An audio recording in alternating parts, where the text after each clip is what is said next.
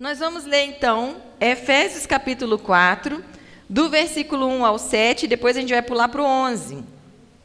Diz assim a palavra do Senhor: Como prisioneiro no Senhor, apóstolo Paulo falando, tá? Como prisioneiro no Senhor, rogo-lhes que vivam de maneira digna da vocação que receberam.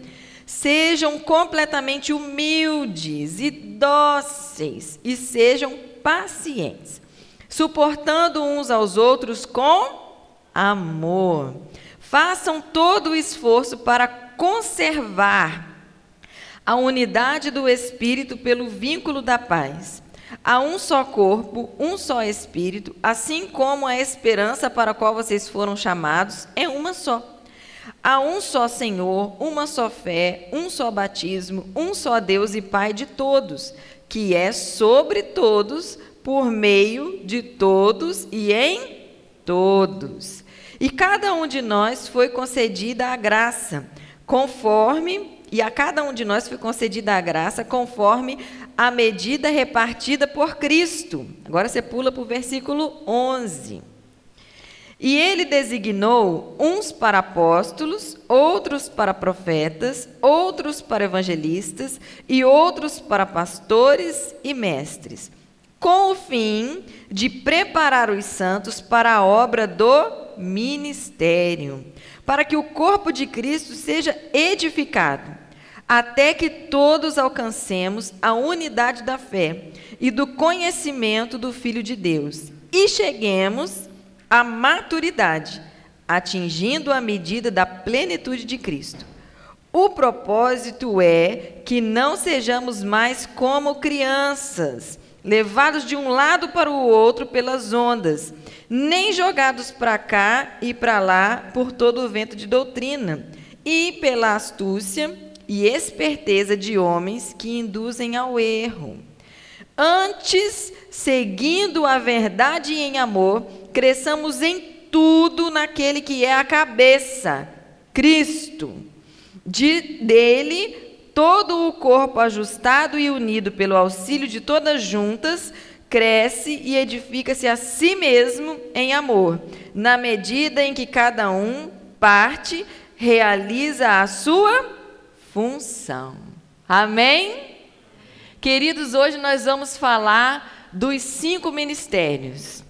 E o, o tema da minha ministração para você hoje é que você seja a igreja. A gente fica muito preocupado é, em, em ir à igreja, em estar na igreja. Isso é importante porque se nós andamos na luz, e temos comunhão com os nossos irmãos, o sangue de Jesus nos purifica, né? nos limpa e purifica de todo pecado continuamente. Então a gente vem para a igreja para encontrar com gente que é da igreja, para Deus tratar a nossa vida, para a gente poder crescer e amadurecer, certo? Só que vir à igreja, só vir, só vir aqui, ah, nossa, eu tenho que ir na igreja porque, né, nossa, estou em falta com Deus, querido, não está. Se você faltar ao culto, faltar à cela, você não está em falta com Deus de jeito nenhum. Primeiro, porque Deus não espera nada de você. O que o Senhor fez foi se oferecer. Quando você deixa de vir, deixa de estar, você está em falta com você mesmo. Você que perdeu. Porque tudo o que tem aqui é para que o Senhor manifeste a vida dele em você. A gente leu isso aí bem bonitinho, ó. Versículo 6: Um só Deus e Pai em todos, que é sobre todos, por meio de todos, em todos.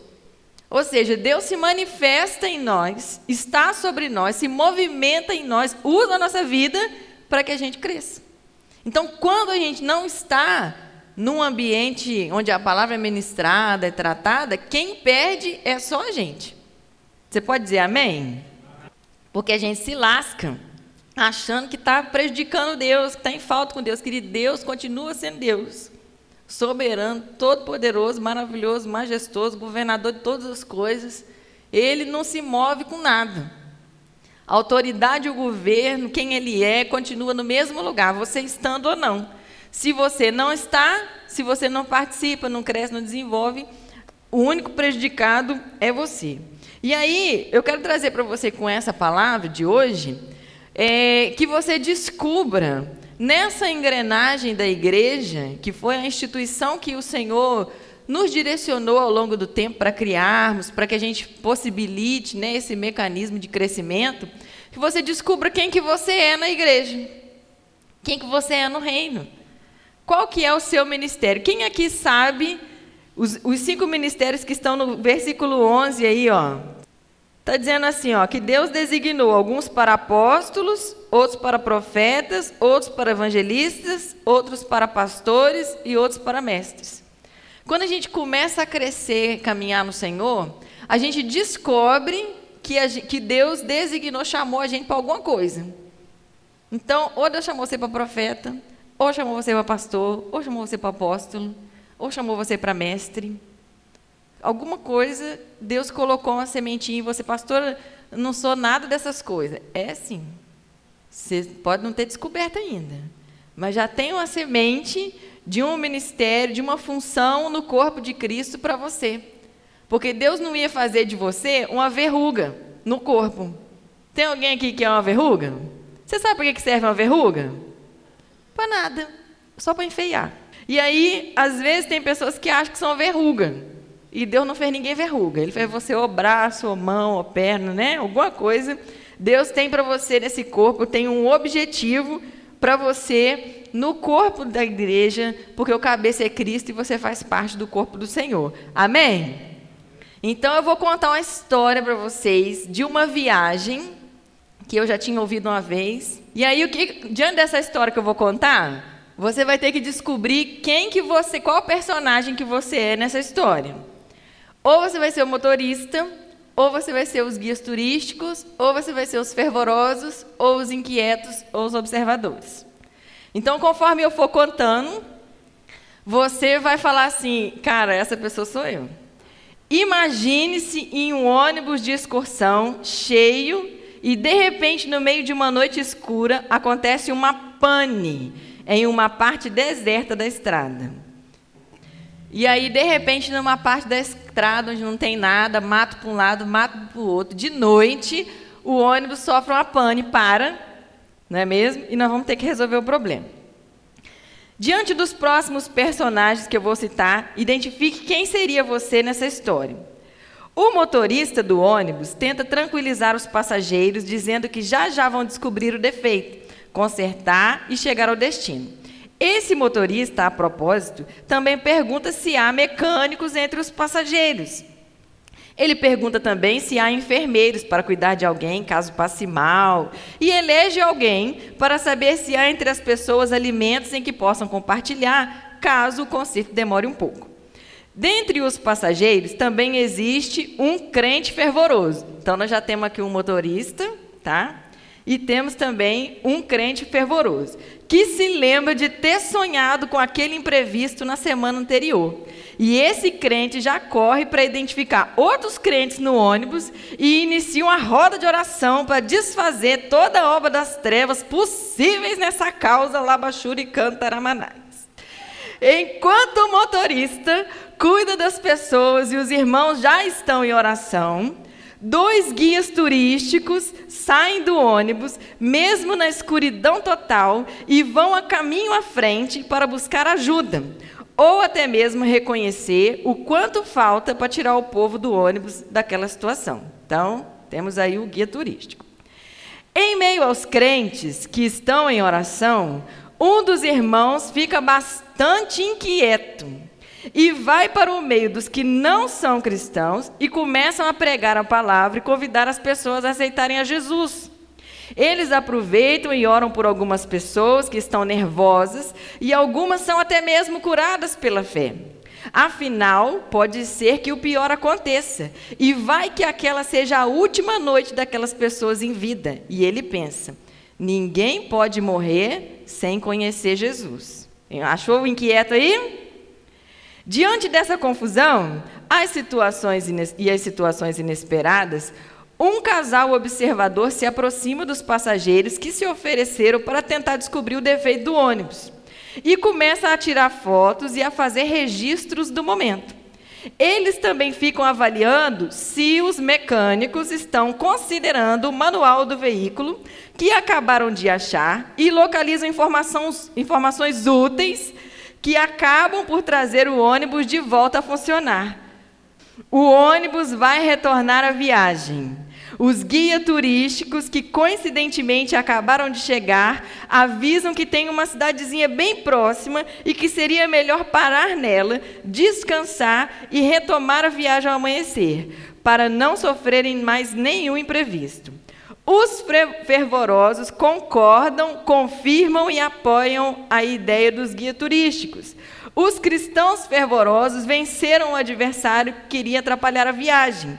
O motorista tranquiliza-se diante de ver seus passageiros a salvo e os irmãos inquietos já conheceram várias pessoas que se renderam a Cristo, planejam abrir uma nova célula quando regressarem do passeio. O casal observador, será que é você?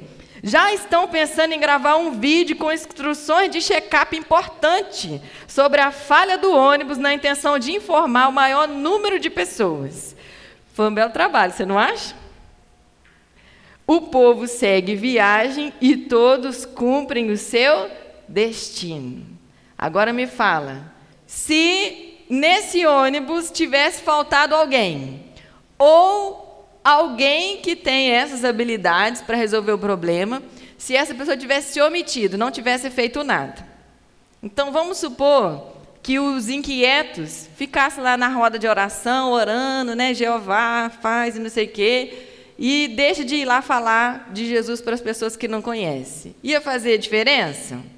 O que, que ia acontecer no final dessa viagem se o inquieto não fizesse o papel dele? Mais pessoas não teriam tido a oportunidade de conhecer Jesus, né? E se os fervorosos não tivessem feito nada? Nossa, eu sonhei mesmo com Satanás ia dar uma olhada na gente nessa viagem. Gente, agora eu lembrei. Né? Não é assim que, que, que os fervorosos fazem? E se esse povo não para para orar, o que, que podia acontecer? Ia ficar ali, ó. E o Satanás debochando da cara deles, né?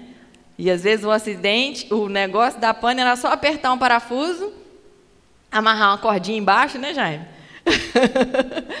e aí ninguém ia descobrir, porque o adversário ia estar cegando o povo, não é mesmo? E aí não ia ver. E se o motorista cruza os braços, larga a mão e deixa arder, espera que o povo lá conserte o negócio? O que, que você acha que ia acontecer se o motorista não organizasse lá o povo, descobrisse quem faz, quem cuida, quem não sei o quê? O que, que você acha que ia acontecer? Uma bagunça, né? O povo ia ficar tudo desesperado, poderia nem achar o tal do motorista, né? E se os guias turísticos que estavam ali para direcionar o passeio não fosse mais à frente, procurar uma cidade, descobrir alguma coisa, o que, que poderia acontecer? Não ia saber que tem uma cidade próxima. Poderiam também seguir viagem e, o, e, o, e a pane acontecer de novo num lugar pior, demorar mais ainda, né? Porque você espera a noite passar, no outro dia conserta melhor e funciona, né? Então você vai vendo, querido, que cada uma dessas pessoas que estavam nessa viagem, elas são importantes para o perfeito funcionamento da viagem. Porque não dá para a gente acreditar que nós vamos passar por uma vida sem imprevistos. E eu quero trazer para você o entendimento de que todos nós estamos num processo de viagem. No reino de Deus, nós estamos como quem estamos viajando mesmo indo em direção à plenitude do conhecimento de Deus, como disse no texto aqui. A gente está num processo de amadurecimento. A igreja é como se fosse o tal do ônibus. A igreja é como se fosse um ônibus. A igreja que eu digo é essa estrutura que a gente se junta. Ela é como se fosse o ônibus. E dentro desse ônibus tem que ter todo esse tipo de gente para que quando os imprevistos da vida acontecerem, ou até o movimento né, desse ônibus rumo ao lugar certo, as coisas possam ter soluções. Porque a gente espera muito que Deus fale as coisas que a gente quer ouvir, não é? E às vezes a gente fica angustiado com algumas coisas e a sensação de angústia paralisa a gente, porque a gente não sabe o próximo passo. Eu fico imaginando diante dessa viagem as pessoas não sabendo que fim que vai dar aquilo dali. E o Senhor falou comigo assim hoje, enquanto nós adorávamos, que toda vez que nós ficamos angustiados, às vezes até desanimado porque a gente não tem o próximo degrau para pisar, então a gente fica desanimado porque a gente não sabe o que é que tem que ser feito. Não é assim? Deus falou para mim assim que toda vez que você sentir isso, significa que eu vou levar você para um nível diferente. Para um nível de maturidade diferente. Você não conhece porque você nunca teve lá. Se você está passando por um tempo de angústia, né, de não conhecer o seu próximo nível, de não saber, né, de ficar inseguro porque você não sabe o que te espera, pode ter certeza de uma coisa: o que te espera é um degrau mais alto na sua escala de maturidade. Todas essas pessoas que estavam ali, diante daquele imprevisto do ônibus, elas estavam sem saber o próximo passo. Elas tiveram que inventar o próximo passo. O motorista foi feito para dirigir. Foi feito para acalmar a gente? Para descobrir quem que é enfermeiro, quem que é não sei quem, quem que é, né, quem que vai consertar, quem que é... Não foi. Ele foi feito para dirigir o ônibus. Ele foi contratado para dirigir o ônibus. Só que naquilo que diz respeito dirigir um ônibus, muitas coisas podem acontecer, inclusive imprevistos. E aí você vai se desqualificar ou perder a oportunidade de concluir sua função por causa dos imprevistos? Não. Mas muitas vezes a gente faz isso. A gente sabe que depende da gente fazer alguma coisa, e aí o que, que a gente faz? Cruza os braços e fala: não é da minha conta. Fui contratado para ser motorista. Então, que vou ligar para a empresa, eles que mandem alguém aqui, querem nem saber se é dois, três dias que vamos ter que ficar aqui, cruza os braços e deixa alguém resolver. Da mesma maneira, os outros. Já pensou se os fervorosos ficam só no cantinho deles, orando quieto. Uma força de oração, querido, ela faz mais movimento quando ela tem mais gente junto. Uma coisa é orar sozinho, uma coisa é orar junto. Não é mesmo? Quantas vezes, e daqui a pouco nós já vamos entrar nisso, na época da Páscoa, que nós nos juntamos como igreja para jejuar e orar e nós vivemos movimentos espirituais e materiais poderosos, não é mesmo?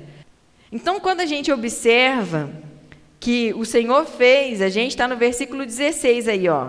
Olha que bonito. Capítulo 4, versículo 16. Vou ler para você. Dele, ou seja, de Jesus, né? Todo o corpo, ajustado e unido pelo auxílio de todas as juntas, cresce e edifica-se a si mesmo em amor, na medida em que cada parte realiza a sua função. Se eu tivesse nesse ônibus e os, os fervorosos não estivessem orando, ia uma parte do nosso corpo todo, né, da nossa viagem, ia ser atrasada, prejudicada. Se o povo, que os observadores, né, que vão lá, caçam o manual e vai saber se está tudo sendo resolvido direito, se estão fazendo direito, aqueles mecânicos que estavam consertando iam trabalhar pela cabeça deles e às vezes uma tecnologia, um botãozinho diferente, eles não iam saber. E aí poderia estragar ainda mais o ônibus, ou então ficar ali mais tempo. Porque uma técnica, né, gente, resolve muita coisa, muito mais do que a força, não é mesmo? Então a gente precisa entender e discernir que o Senhor tem uma função para cada um de nós, que Ele nos designou para isso, nos chamou, nos atraiu para isso, e que o fato da gente viver aquilo que o Senhor chamou a gente para viver é que vai fazer a gente feliz.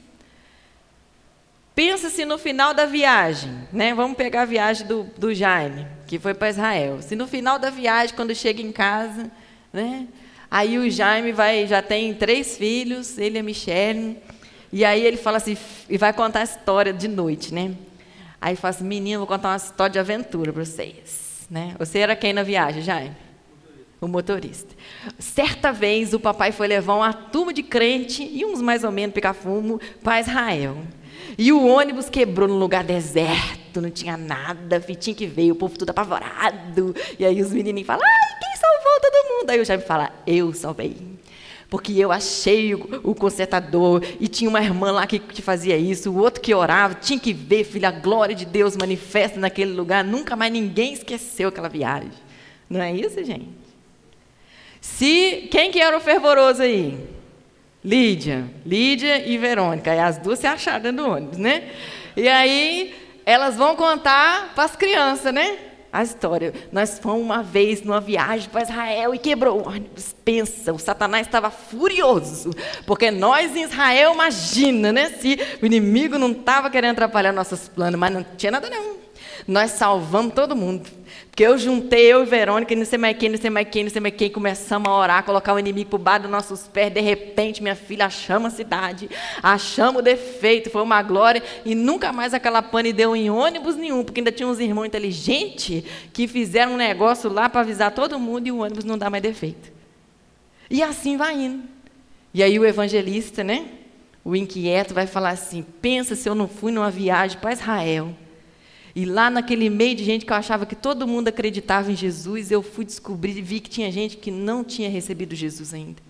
Ainda tinham as mulheres com as pernas meio tortas que ia passar mancando a viagem inteira, mas eu orei, as foram curadas, ainda foram para Israel, liberto pelo poder do nome do Senhor. Olha que benção. E aí, queridos, você vê que quando a gente cumpre o nosso papel, seja um guia turístico, um motorista, seja lá quem for, você fica e se torna herói das coisas do reino de Deus. Porque falta você no mecanismo que Deus age. Falta você atuando naquilo que Deus precisa que seja realizado. E muitas das vezes a gente está dentro desse ônibus só como o pessoal que passa mal. Eu não perguntei, não vou perguntar. Mas você fica imaginando se dentro desse ônibus você não é o motorista, não é o fervoroso, não é o inquieto, não é o guia turístico e não é o observador. Tu é quem? Tu é o povo que dá trabalho, que passa mal, que reclama, que fala que está demorando, que fica com fome, que fala mal da empresa de ônibus, não é? E, por sinal, você é o povo que mais sofre. Porque os outros tiveram tempo de sofrer? Estava curtindo a viagem, né? Estava desfrutando a viagem. Os outros atuantes fizeram daquele problema uma aventura e se tornaram heróis dela. Mas quando a gente não sabe o nosso propósito, aquilo que o Senhor nos chamou para fazer, nós vamos ser somente o povo dentro do ônibus que dá trabalho. Que faz parte só do número da história dos outros.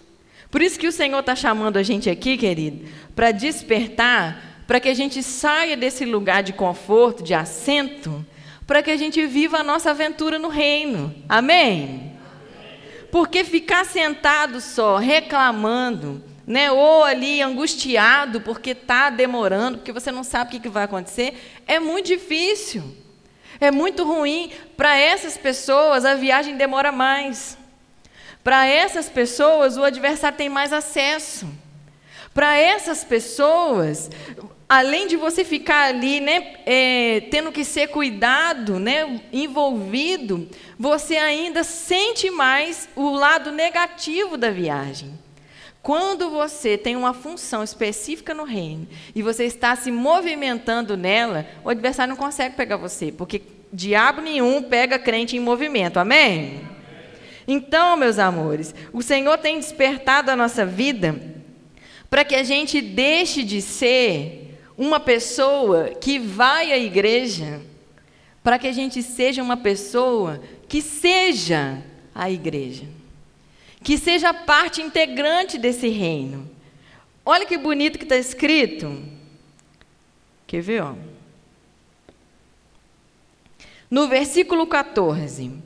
O propósito é que não sejamos mais como crianças, levados de um lado para o outro pelas ondas, nem jogados para cá e para lá por todo o vento de doutrina e pela astúcia e esperteza dos homens que induzem ao erro. Antes, seguindo a verdade com amor, conheçamos em tudo, naquele que é cabeça, o Cristo. Se você não se envolve no movimento daquilo que Deus te chamou, porque Deus chamou todo mundo, tá? Não pensa, ai, não sei, pastor, eu sou passageiro mesmo. Querido, você pode ser passageiro, mas tu pode ser um passageiro fervoroso. Tu pode ser um passageiro observador. Nem todo mundo é motorista, nem todo mundo é guia turístico.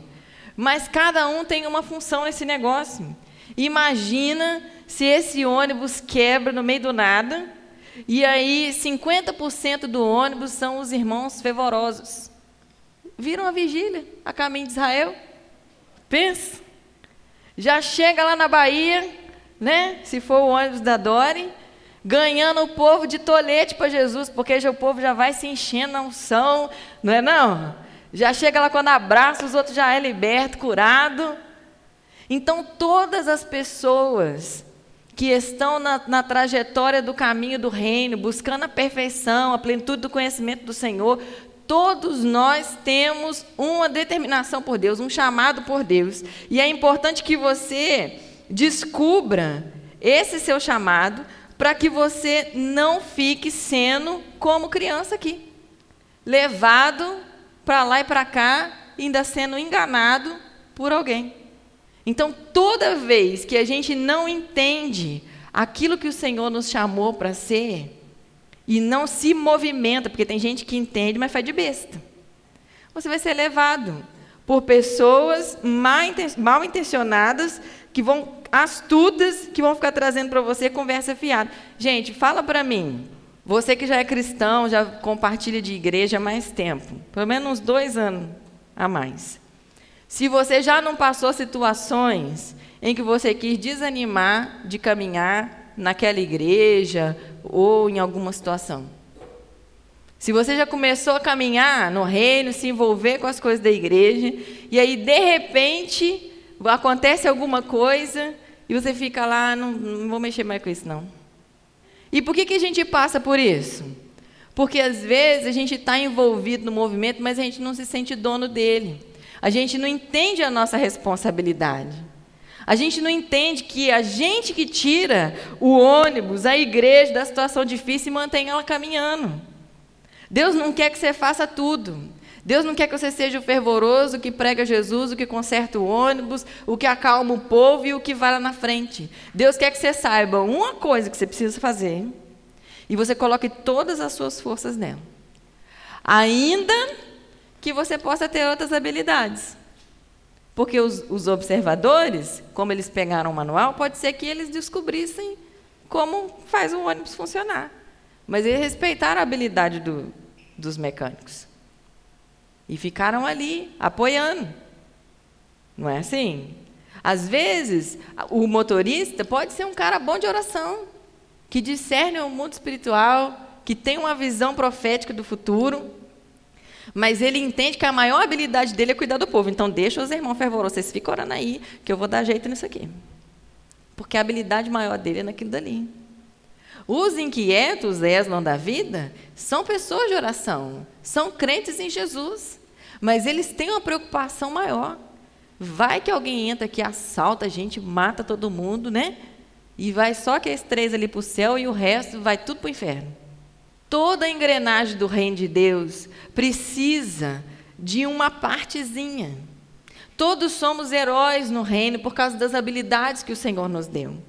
E o que eu quero despertar você hoje é que você deixe de ser passageiro conduzido simplesmente para que você seja um atuante nessa viagem. Para que nesse tempo o adversário não tenha poder de levar a sua vida para lá e para cá de ficar desanimando você. Por que, que a gente está desanimando, querido? Porque a gente está sendo só conduzido. Por que, que a gente está enfraquecendo? Porque a gente está preocupado com os nossos desejos, sabe? Com o nosso bem-estar, o nosso conforto. Ah, estragou o ano, mas podia pelo menos deixar o ar-condicionado ligado, né? O passageiro, aquele que tem um chamado, um propósito, ele encontra defeito, dificuldade em tudo. Aquele que sabe o que tem que ser feito, querido, ele não olha para a dificuldade dele. O guia turístico podia ser alguém que acordou naquele dia descadeirado, mancando, com a unha encravada. Se ele entende o seu propósito, eu sou o guia desse negócio. Eu vou tirar esse povo daqui. Então eu vou indo, fica aí, motorista, né? Vai, tal, resolve aí que nós vamos lá. E traz a solução. Esquece até que tem a unha encravada. Por quê? Porque quando a gente está envolvido no movimento, a gente esquece as nossas dores e elas vão embora, querido. Essas dores, esses incômodos, essas reclamações, essas perturbações que você está vivendo aí, são distrações do adversário, porque você não está vivendo o seu propósito no máximo. Como que pode as pessoas que às vezes se prontificam para fazer algo, a energia que elas têm? Teve um tempo que eu trabalhei na igreja mesmo. Eu era administradora lá, trabalhava na administração, na organização das coisas. E eu ficava, querida, admirada de ver a energia que o pastor Leandro tem, nosso pastor. O cara acordava primeiro que todo mundo, chegava lá cedo, atendia um toletel de gente, cuidava dos negócios, do trabalho dele. Às vezes passava o dia todo atendendo na clínica, que ele é psicólogo, passava o dia todo atendendo na clínica, de noite fazia reunião. Nós fazemos reunião G12 aqui com a nossa equipe de líderes.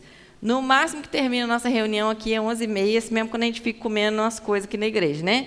Pede umas pizzas, não é assim? As reuniões que eu e o pastor Adriano participava, não acabava às 11h30, não. Que hora que acabavam? Três horas da manhã. A gente entrava 8 horas, sete e meia, e assim, vocês estão atrasados. Porque às vezes vinha gente do serviço, né? E a gente ficava ali orando, conversando, decidindo até três horas da manhã. Pensa se tinha alguém que tinha coragem de faltar um negócio daquele. Não tinha. No outro dia, todo mundo acordava cedo para continuar fazendo o que tinha que fazer. E eu falava, eu lembro que teve um dia que eu perguntei para Deus, não aguentei. Eu falei, Senhor, como que ele consegue fazer tudo isso e ainda ter pique para pregar? Ainda ter pique para atender? E atendia, querido, numa finesse que parecia que estava dormindo antes do atendimento, que vivia, às vezes, problemas difíceis, e tinha que atender uma pessoa que, às vezes, até outro pastor poderia atender, mas a pessoa queria ser atendido por ele, e ele lá com toda humildade, carinho com aquela pessoa. E aí, sabe o que Deus me respondeu? Deus falou para mim assim: é porque ele sabe porque ele veio. Ele sabe o propósito dele. Então ele não sente, Deus falou para mim que ele não sente o cansaço que estava atrás dele. A gente sente cansaço, angústia, medo, vontade de desistir, porque a gente não sabe o que a gente tem que alcançar. A gente não sabe quantas pessoas que a gente tem que salvar. A gente não tem noção. E aí a gente acha que nessa vida, uh, a gente é passageiro. Não somos passageiros. Não somos. Nós somos heróis dessa viagem. E eu quero que você desperte o seu coração para isso, querido, porque se nós não estivermos em movimento, as nossas habilidades, além de fazer falta, vão ser engolidas pelo adversário. Leia comigo, eu vou ler para você o versículo 11 e diz assim, ó: e ele designou alguns para apóstolos, outros para profetas, outros para evangelistas, outros para pastores e mestre. A palavra designou diz que é escolheu, determinou, nomeou, mostrou, caracterizou.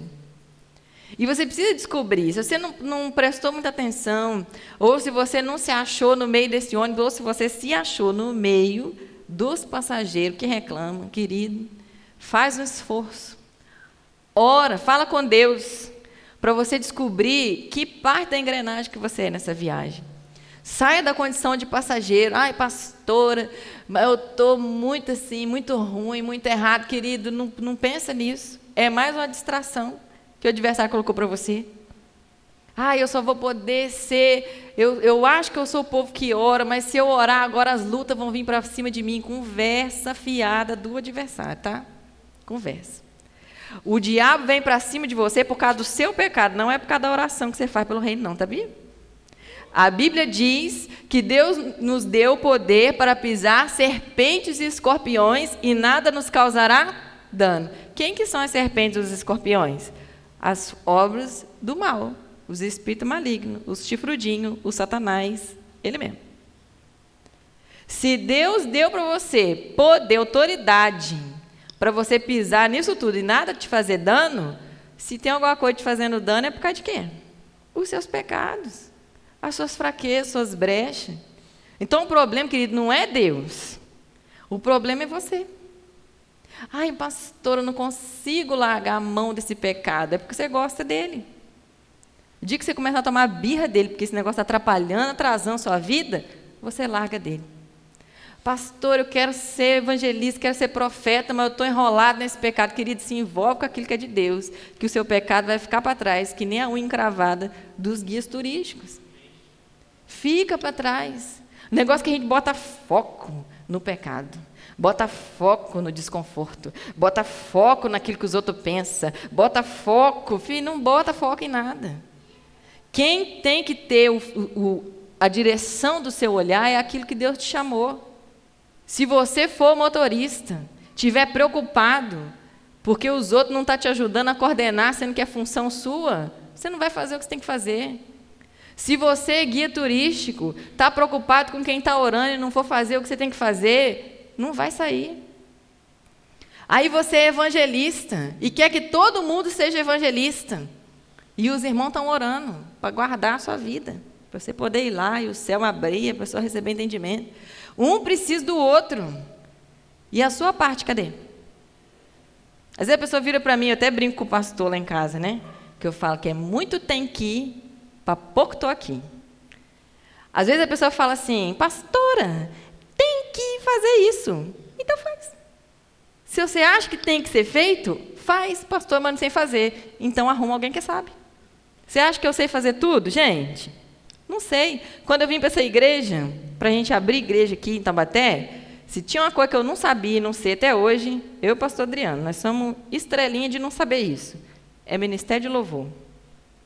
Né? O pastor Adriano já ganhou até carteirada, para nunca mais se meter nesse negócio, né, Uriel? São coisas que a gente não sabe fazer. Não sabe. Talvez se a gente se aplicar e desenvolver, nós vamos conseguir um pouquinho mas nós não temos habilidade para fazer. Mas por causa disso fica sem fazer? O fato de eu não saber fazer não significa que eu não preciso mover as coisas para começar. E eu pergunto para você, quem está aqui comigo mais tempo, teve uma época que quem que era a líder do Ministério de Louvor? Eu. Um dia eu fui a líder do Ministério de Louvor. Olha que prestígio. Já posso dizer que já fui líder do Ministério de Louvor. Pastora, mas você não sabe cantar. Mas eu sei ser líder. O fato de eu não saber fazer uma coisa não significa que eu não posso movimentá-la. Que eu não, não posso promover para que aquilo aconteça. Querido, eu sou uma pessoa que eu amo que as pessoas recebam Jesus como seu Senhor, mas eu não sou evangelista. Não sou. Eu sou mais profeta do que evangelista. Mas eu invento evangelismo. Eu tenho célula, eu faço evangelismo do sabonete. Não é, gente? Foi divertido, não foi? Quem fez o evangelismo do sabonete? E os evangelistas nadaram no negócio, né? Pensa numa turma feliz, né? Abordando os outros na rua, trazendo. E eu estava lá orando pelo povo, né? Mantendo aquela estrutura junto com o pastor, organizando, dando direção. As coisas têm que ser feitas. Ai, não gosto. Eu, gente, eu não gosto de falar com os outros na rua que eu não conheço. Confesso. É um negócio que me dá até um nervoso, mas eu vou. Porque se Deus me chamou para direcionar uma igreja, eu tenho que colocar os evangelistas em movimento. E se for preciso estar no meio deles, do movimento deles, eu vou estar. Eu não vou ser passageiro nesse ônibus, ficar aqui na igreja sentado, esperando, ó, os evangelistas, agora vocês fazem, vocês têm que fazer, que eu estou aqui esperando para pregar, viu? Não vai dar certo. O reino precisa se movimentar. Eu não posso ficar achando que o outro não faz. Eu tenho que estar preocupado com aquilo que eu tenho que fazer. Deus me deu uma missão, era fazer funcionar uma igreja. E aí, tudo que eu tiver que fazer para fazer funcionar a igreja, eu vou fazer. Deus deu um ônibus para o motorista levar. O negócio dele é levar o povo de um lugar para o outro lugar. Ele vai fazer. Ele não sabe consertar ônibus, mas ele sabe achar quem conserta. Ele não sabe resolver o problema de uma pessoa que está passando mal, mas ele sabe achar quem, quem resolve. E se não tiver enfermeiro, tem um evangelista para orar. Né? Em nome de Jesus, sai. Não é mesmo? A gente precisa descobrir o que, que é a nossa parte para a gente parar de ficar se ocupando com a parte do outro. Para a gente parar de ficar achando defeito no universo. O universo é perfeito, não é? Mas não tem dia que você acorda e acha que essas nuvens são tudo uma porcaria? Tem dia que acham. Cada um gosta de um negócio e por causa dos nossos gostos a gente acha até que o clima é imperfeito. Eu acho que o dia de calor não é bom. E alguns acham que o dia de frio não é bom. Mas por quê? Estou com tempo para ficar colocando defeito nas coisas que Deus fez. Se eu tivesse ocupado com o meu negócio, eu arrumava um jeito de fazer o ar-condicionado na minha casa ficar no estalo, né? E eu fazer tudo no fresquinho, no dia que eu não dou conta de sair lá fora, e a vida continua. Eu não paro.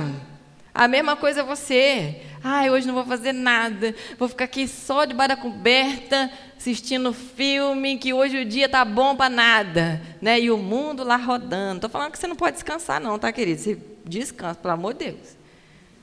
Mas tem gente que deixa as circunstâncias de fora paralisar o seu propósito. Assim como às vezes a gente deixa o clima mandar naquilo que a gente dá conta de fazer ou não. E a gente não pode ser assim. Se você tem um negócio para você fazer, querido, movimenta até o clima. Essa semana, no grupo da igreja, a Cris estava apavorada lá com as roupas dela, não secava, né, Cris? E aí, de repente, ela ficou irada com aquele negócio, que ela tinha um propósito de fazer as roupas secar, minha filha. Ela botou a mão para o céu, ela começou a orar, aí o sol saiu, ela ainda botou no grupo. Falei assim, aqui, irmão, tá vendo? Está fazendo sol hoje é porque eu orei, viu? Vocês me agradeçam. né? Se você tem um negócio para você fazer, movimenta as coisas ao seu favor. A própria palavra diz que aquele que observa o tempo, né, ou que seja, que fica olhando para as coisas, para as circunstâncias, não semeia nem rega. Naturalmente não colhe. Deus tem um propósito para a sua vida, um chamado para você. A Bíblia diz no versículo 14 que ele te designou, te escolheu. Quando Deus fez, você colocou lá um botãozinho especial. E Ele convida você a se posicionar diante daquilo que Ele te chamou.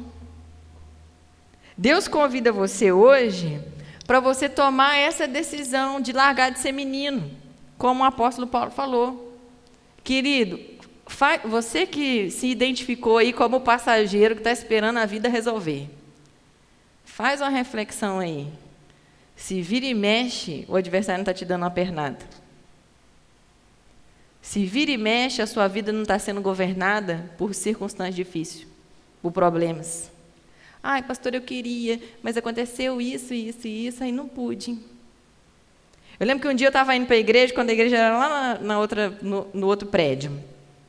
E eu estava indo e eu recebi, eu vi no carro que o WhatsApp piscou assim e tal, e aí olhei e eu vi, e todas as mensagens, eram umas três mensagens, eram mais de duas todas elas diziam que, as, que aquelas pessoas não iam poder ir na igreja por causa de alguma coisa que tinha acontecido. E aí, na hora, eu falei assim, amém, né? Obrigado por ter avisado, porque a gente fica preocupado né, com os outros, enfim. Respondi e tal. E aí o Espírito Santo falou comigo assim, você dê graças a Deus, a mim, né? Dê graças a mim. Porque hoje não há nada que consiga impedir você de estar na minha presença e me adorar. O efeito do sangue dos pés de Jesus está funcionando na sua vida. O Espírito Santo falando comigo. Que o adversário não tinha poder mais de me travar, de me impedir. De tanto que eu tinha certeza daquilo que eu tinha que fazer, nada mais acontecia para me impedir de fazer as coisas que eu sabia que tinha que ser feito. E aí o Senhor começou a me lembrar que quando eu era nova na fé, às vezes eu queria ir para a igreja, os parentes apareciam na hora de você sair para ir para o culto. E as coisas aconteciam, querido na hora de ir para o culto, na hora de ir para o monte, na hora de fazer uma visita, na hora de desenrolar um negócio. E foi de tanto eu ou carregar a pessoa para vir junto comigo, né? Ou dizer um sinto muito para a pessoa, já tinha um compromisso, que hoje nada me impede de priorizar o reino de Deus. Se um dia eu falar que não fui por causa disso ou daquilo, é mentira. Se eu não fui porque eu não quis. Porque hoje não existe nada que me impeça. O Senhor já me deu essa liberdade. E eu quero que você receba de Deus essa liberdade também. Porque muitas vezes nós, a gente fica mesmo preso, só que a gente escolhe ser preso. Ai, não fui. O dia que eu passei, meus parentes nunca ia na minha casa, querido, nunca ia. Eles resolviam ir na hora que eu estava saindo. O dia que eu passei a chamar eles para ir para o culto, eles pararam de ir. Uns começaram no culto, né? Mas alguns pararam de ir naquela hora, porque entenderam que aquela hora não era a hora de ir na minha casa. Avisa, né? Por favor. Faz parte da etiqueta, né? O dia que eu comecei a não deixar o adversário colocar coisas no meu caminho para eu viver meu propósito, parou de acontecer. Deus tem para você um lugar, te designou, amém? E Ele quer fazer com que você viva o propósito dele, para que você pare de sofrer. Essas tranqueiras que você está vendo na sua vida é só para te tirar daquilo que Deus te designou. Pode ter certeza. A hora que você se posicionar, essa luta passa. Querida, experiência. Pastora, não tenho dinheiro. A hora que você começar a caminhar, Deus prepara para ouvir. Pastor, não tem saúde. A hora que você começa a caminhar, Deus te cura. Pastor, eu estou enrolada com o pecado. A hora que você começa a se envolver, fazer, o pecado fica pequeno, fica para trás. Pastora, não sei o que fazer. A hora que você começa a procurar saber, andar com gente que sabe, você passa a saber. Deus ele tem um propósito para você, querido. E ficar, ó, de passageiro, você vai ser levado. E não vai ser levado por só gente. Com sorte, você vai ser levado para gente que está envolvido no reino. Mas como você está muito vulnerável, o adversário vai te achar. Infelizmente. E eu quero orar com você essa manhã. Vou chamar o Ministério de Louvor aqui. Eu quero orar com você. Porque tem muita bênção na sua vida, querido. Muita. Para ser liberada sobre você. Só que porque você está de passageiro, você não, não põe a mão nela. Não põe. Eu tenho certeza que aqueles guias turísticos, que os guias turísticos da viagem, que são os apóstolos, né, eles descobriram mais um lugar para levar o povo a viajar. Eu tenho certeza que o pastor, que era o motorista, né, que cuidava do povo, porque estava em movimento diante daquele problema, descobriu mais gente para poder trabalhar no reino e fazer as coisas acontecerem. Eu tenho certeza que naquele dia os profetas viveram coisas espirituais que talvez eles nunca tivessem vivido. Eu tenho certeza que o evangelista, o inquieto, que saiu do meio dos profetas, orou um cadinho e já foi acrescentou vários nomes na lista dele, no chamado dele. E quando ele entrar na glória, Deus fala assim: olha que bonito os meninos que você trouxe para mim. Eu tenho certeza, querido, que os mestres que nunca tiveram o olhar para prestar atenção como que faziam um ônibus, naquele dia aprenderam um negócio novo, ainda conseguiram trazer informação para mais e mais pessoas. E os passageiros, o que, que viveram? Chatice, espera e enfado. Vamos orar? Vamos orar que você vai sair desse banco de passageiro agora. Feche seus olhos, paga a luz aí para nós. Primeira oração que eu vou deixar você fazer para te dar um caldo é você pedir perdão ao Senhor. Porque tem gente aqui que já sabe o que tem que fazer, mas não faz. Está olhando para o feito ou não feito do outro. Então, se você é essa pessoa, querido, que já sabe para que, que Deus te chamou, começa a pedir perdão ao Senhor aí. Se você não sabe, mas hoje você teve a oportunidade de descobrir, ou começar a descobrir, vai agradecendo a Deus aí, porque Deus te chamou, te escolheu, te designou, te deu uma habilidade. Tem um propósito para você nesse ônibus. Deus não chamou a gente para ir na igreja, chamou a gente para ser a igreja. Deus não chamou a gente para ser passageiro, chamou a gente para fazer acontecer viagem. E nós vamos viver o propósito de Deus nessa terra. Amém? Pai, em nome de Jesus, estamos aqui na sua casa, Senhor, te pedindo nesse momento perdão. Porque muitas e muitas e muitas vezes Sabíamos o que tinha que ser feito, mas a gente distraiu e começou a olhar para o feito do outro, ou até mesmo nos abstivemos, ficamos inertes, parados diante daquilo que era para ser realizado, daquilo que o Senhor nos confiou. Queremos te pedir perdão, Senhor, pela nossa negligência, porque muita gente sofreu e tem sofrido porque a gente não está posicionado. Hoje, Senhor, nós nos arrependemos e como mudança, prova do nosso arrependimento, nós começamos a nos movimentar naquilo que o Senhor nos chamou. Nós vamos estudar, buscar, aprender sobre aquilo que o Senhor nos chamou. Pai, em nome de Jesus, eu oro com os teus filhos que nunca imaginaram que tinha um propósito nessa viagem, que acharam que estava ah, aqui só de passageiro. Senhor, eu oro pelos teus filhos para que o Senhor traga a verdadeira clareza no entendimento deles e eles descubram qual é o papel deles na engrenagem do reino. Pai, em nome de Jesus, nessa viagem, que é a tua igreja, que é o teu povo, que o Senhor Jesus é o cabeça, nós somos o corpo. Que cada um aqui hoje, Senhor, saia desse lugar, pelo menos, Senhor, com uma chama acesa daquilo que o Senhor chamou a gente, designou a gente para viver nessa terra. Em nome de Jesus. Em nome de Jesus, Senhor, agora nós vamos adorar o teu nome. Nós vamos adorar e fazer uma adoração de entrega.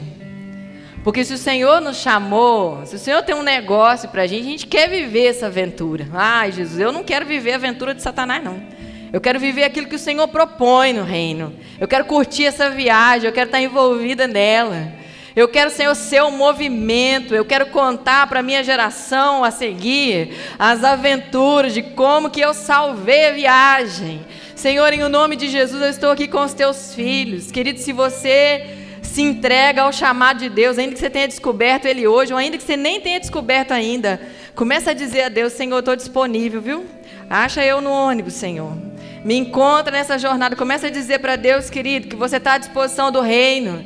Fala, fala, mas fala com certeza, porque senão o adversário vai te achar, querido. Não quero que você seja levado, não quero que você seja mais menino. Começa a dizer, Senhor, estou aqui usa-me a mim, me envia. Não quero mais olhar para trás, não quero mais ficar à mercê das, dos contratempos do mundo, do clima, Senhor, do pecado. Eu quero viver aquilo que o Senhor chamou para minha vida é hoje, Senhor, faz um marco. Aquilo que eu era apegado, eu quero largar agora, Senhor, deixar para trás e começar a olhar para frente, porque é lá na frente que o Senhor me espera. É lá na frente com a recompensa, com a missão que o Senhor tem para mim nessa terra. Em o nome de Jesus, Senhor, nós te bendizemos e te adoramos nessa canção, Senhor, para que o Senhor faça cumprir o teu propósito em nós. Em o nome de Jesus. Em nome de Jesus, querido, vamos adorar o Senhor. Ele abriu mão de sua glória, sangrou no madeiro por mim, me conectou, salvou, curou. É o Senhor que te conectou no reino dele essa Ele noite. me deu um Essa destino, uma capa e um pouco de vinho.